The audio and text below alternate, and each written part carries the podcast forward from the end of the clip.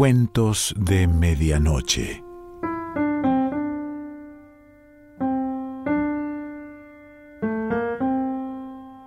El cuento de hoy se titula Lamporecchio y pertenece a Giovanni Boccaccio.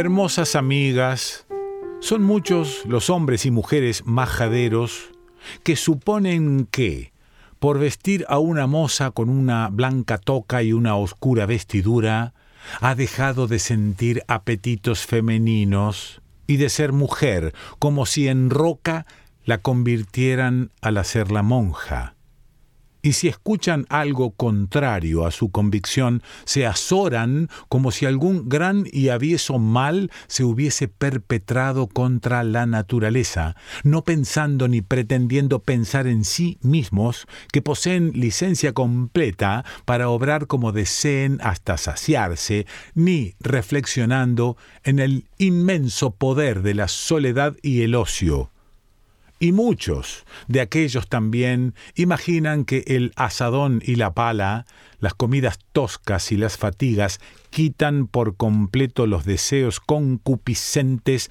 a los trabajadores del campo y les hacen de ingenio y sagacidad muy romos. Y como los que así creen se engañan mucho, deseo aclarárselo con un relato Existía, y aún subsiste en nuestro país, un convento de religiosas muy famoso por su santidad, del cual su nombre no mencionaré para no mermar esa reputación, en el que no hace mucho residían ocho mujeres y una superiora, jóvenes todas, y vivía un hombre humilde que era hortelano de un hermosísimo jardín.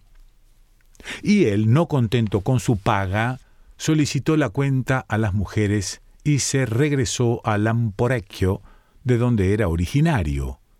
Y entre quienes con alegría le acogieron había un labriego joven, corpulento, vigoroso y de buen semblante, como de persona de aldea. Masetto se llamaba, quien preguntó al recién llegado dónde había permanecido tanto tiempo. El hombre, que se llamaba Nuto, se lo contó y Masetto le preguntó en qué servía en el convento, a lo cual Nuto respondió Trabajaba yo en un amplio y hermoso jardín y además iba a buscar leña por el bosque y traía agua y realizaba oficios semejantes, pero me pagaban con tan poco jornal que ni para calzas me alcanzaba. Además, eh, todas las monjas son jóvenes y parece que tienen el diablo en el cuerpo, de modo que nada se hace a su gusto, sino que cuando en el plantío trabajaba yo, alguna llegaba y me decía, aquí coloca esto, y otra, aquello ponlo aquí, y otra, arrebatándome la asada, decía, no está bien eso, y tanto enfado me daba, que abandonando yo la faena me salí del huerto. Así, entre una y otra cosa, no quise continuar más allí y me vine.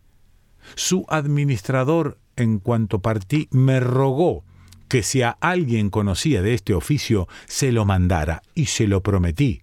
Pero así Dios le haga tan sano de los riñones, no pienso enviarle a nadie. Oyendo Masetto las palabras de Nuto, sintió vivo deseo de estar con aquellas monjas, suponiendo que él podría cumplir allí sus deseos. Y presumiendo que ello no ocurriría si decía algo a Nuto, le dijo Bien has hecho en venir. ¿Qué hace un hombre entre mujeres?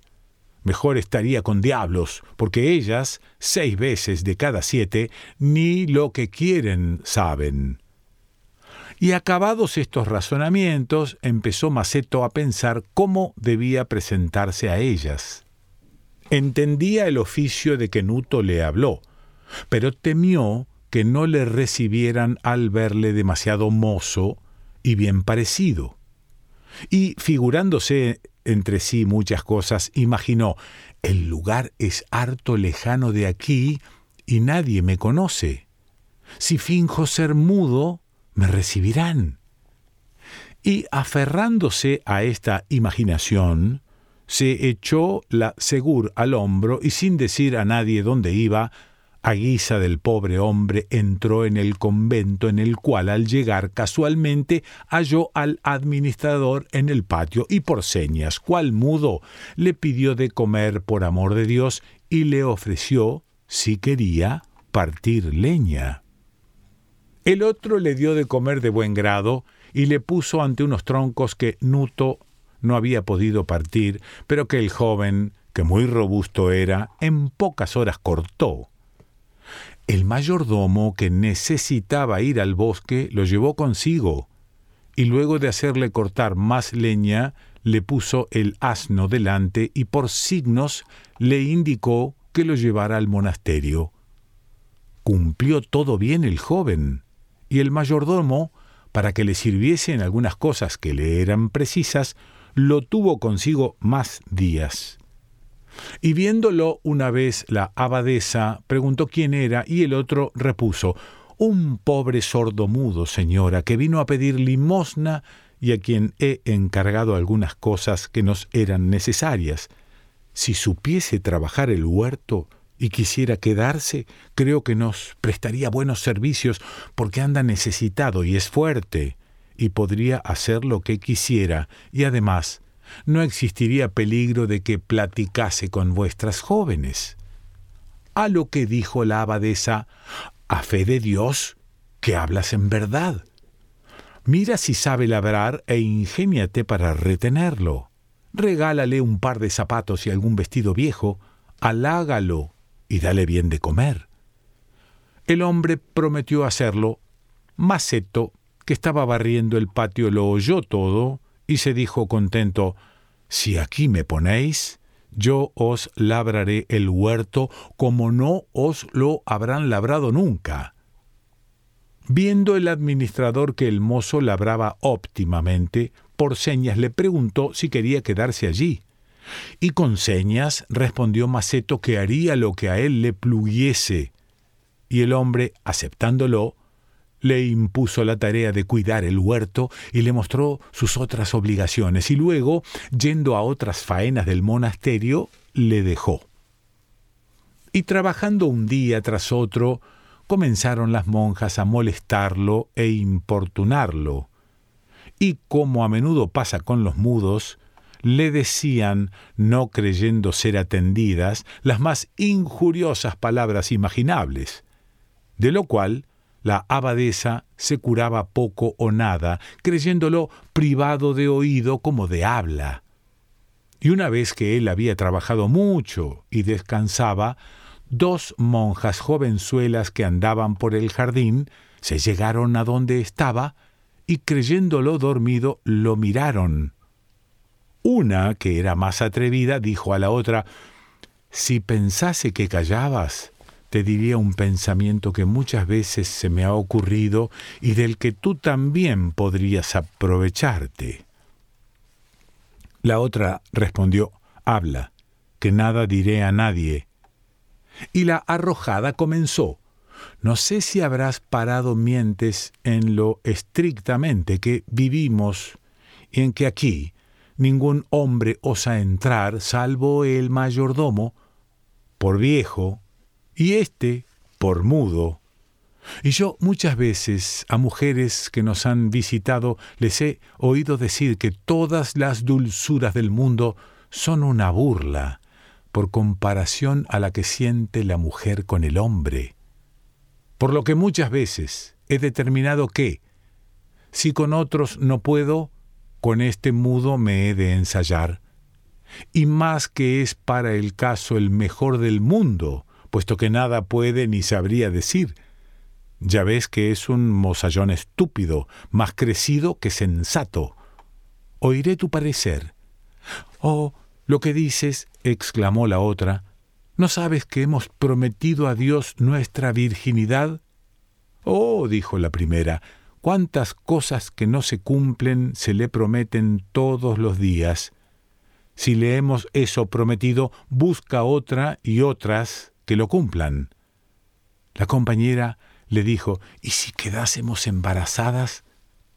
Su amiga alegó, ya estás pensando en el mal antes de que llegue. Cuando se produzca se podrá pensar. Mil modos habrá de arreglarse sin que nada se sepa, siempre que nosotras no lo digamos. La otra, al oír esto, tuvo aún más ganas que la primera de probar qué animal es el hombre y dijo, ¿y qué haremos? La otra respondió, ya ves que es sobre la nona. Creo que todas las monjas duermen menos nosotras.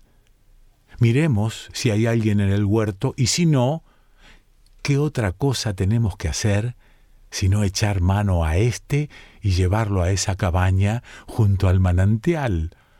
Una puede estar con él y la otra estar al cuidado, y como él es necio, se plegará a lo que queramos. Maceto oía este razonamiento y presto a obedecer no esperaba sino que lo tomase una de ellas. Y habiendo las dos examinado todo y comprobado que de nadie podían ser vistas, la que había propuesto el lance fue a Maceto y lo despertó, y él se incorporó, y ella, con obras lisonjeras, le tomó la mano y mientras él reía neciamente lo llevó a la cabaña, donde Maceto, sin hacerse rogar mucho, accedió a lo que ella quería. Y la monja, como leal compañera, una vez satisfecha, llamó a la otra. Y también Maceto se plegó a lo que ella quiso sin dejar de mostrarse un entero simple. Y así, antes de partirse, otra vez cada una quiso saber cómo el mudo cabalgaba. Y luego, departiendo entre sí, se decían que aquello era tan dulce y más de lo que se hablaba. Y desde entonces, escogiendo horas adecuadas, iban a retosar con el mudo. Ocurrió que un día una compañera suya las vio desde la ventanilla de su celda y se las mostró a dos compañeras más tuvieron ante todo razonamientos encaminados a acusarlas ante la abadesa, pero luego, cambiando de opinión, de consenso, empezaron a participar también de Maceto, al cual, por diversos accidentes, las otras tres también hicieron compañía en varios casos. Últimamente, la abadesa Andando un día de gran calor sola por el jardín, encontró a Maceto, el cual durante el día por la fatiga del mucho cabalgar por la noche se había tendido a dormir a la sombra de un árbol. Y habiéndole el viento alzado las ropas, hallábase todo él descubierto, lo que, mirándolo la mujer, y hallándose sola, la hizo caer en igual apetito que sus monjitas, y despertando a Maceto, se lo llevó a su recámara, donde lo tuvo varios días, con gran desolación de las monjas al ver que su hortelano no salía a labrarles el huerto. Y la abadesa probó y reprobó aquella dulzura que usualmente ante las otras solía censurar, en fin, lo mandó a su aposento y lo buscó otras veces. Y como las demás lo buscaban también, no pudiendo el hombre satisfacer a tantas, pensó que el seguir siendo mudo podría arrojarle gran daño, y una noche, estando con la abadesa, al separarse de ella, comenzó a decir He oído, señora, que un gallo se basta para diez gallinas, pero que ni aun diez hombres se bastan para satisfacer a una mujer, de suerte que a mí no me conviene servir a nueve. Por nada del mundo podría perseverar en ello y aun con lo hecho he venido a tal extremo que ya no puedo hacer ni poco ni mucho, por lo que o me dejáis ir con Dios o buscáis remedio a este caso. La mujer, oyendo hablar al que tenía por mudo, pasmóse y dijo, ¿Cómo es esto? te creía mudo. Señora, dijo Maceto, lo era, pero no por naturaleza, sino por una enfermedad que me privó del habla, la cual solamente desde esta noche me ha sido restituida, por lo que alabo a Dios en cuanto puedo. Le creyó la mujer y le preguntó qué significaba aquello de servir a nueve mujeres. Lo contó todo Maceto, y la abadesa, advirtiendo que no había monja que no fuera más experta que ella, como discreta, y aunque sin dejar partir a Maceto, convino en eh, buscar remedio al mal con sus monjas, para que por Maceto no fuese el monasterio vituperado. Y como en aquellos días había muerto el administrador, ellas, de común acuerdo, y revelándose entre sí lo hasta entonces hecho a escondidas, convinieron, con placer de Maceto, en hacer creer a las gentes del contorno que sus oraciones y los méritos del santo bajo cuya advocación estaba el monasterio habían restituido a Maceto el habla tan largamente perdida y le hicieron administrador. Y tan hábilmente se distribuyeron entre todas las fatigas del hombre que él pudo fácilmente soportarlas. Y entre ellas, aunque bastantes monjitos el buen hombre generó, tan diestramente se llevó la cosa que nada se supo hasta después de la muerte de la abadesa, siendo ya Maceto viejo, padre, rico, sin el trabajo de nutrir a sus hijos y costear sus gastos, habiendo con su agudeza sabido manejarse bien en la mocedad, volvió al sitio de donde había salido con la segur al hombro, afirmando que así trataba Cristo a quien le ponía cuernos en la cabeza. Giovanni Boccaccio.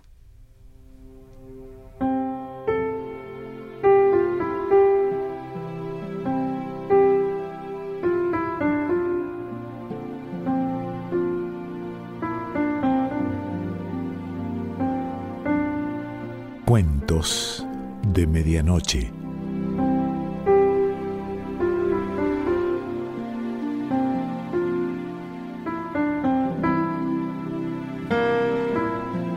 Selección Pancho Mondino. Idea y lectura Quique Pessoa.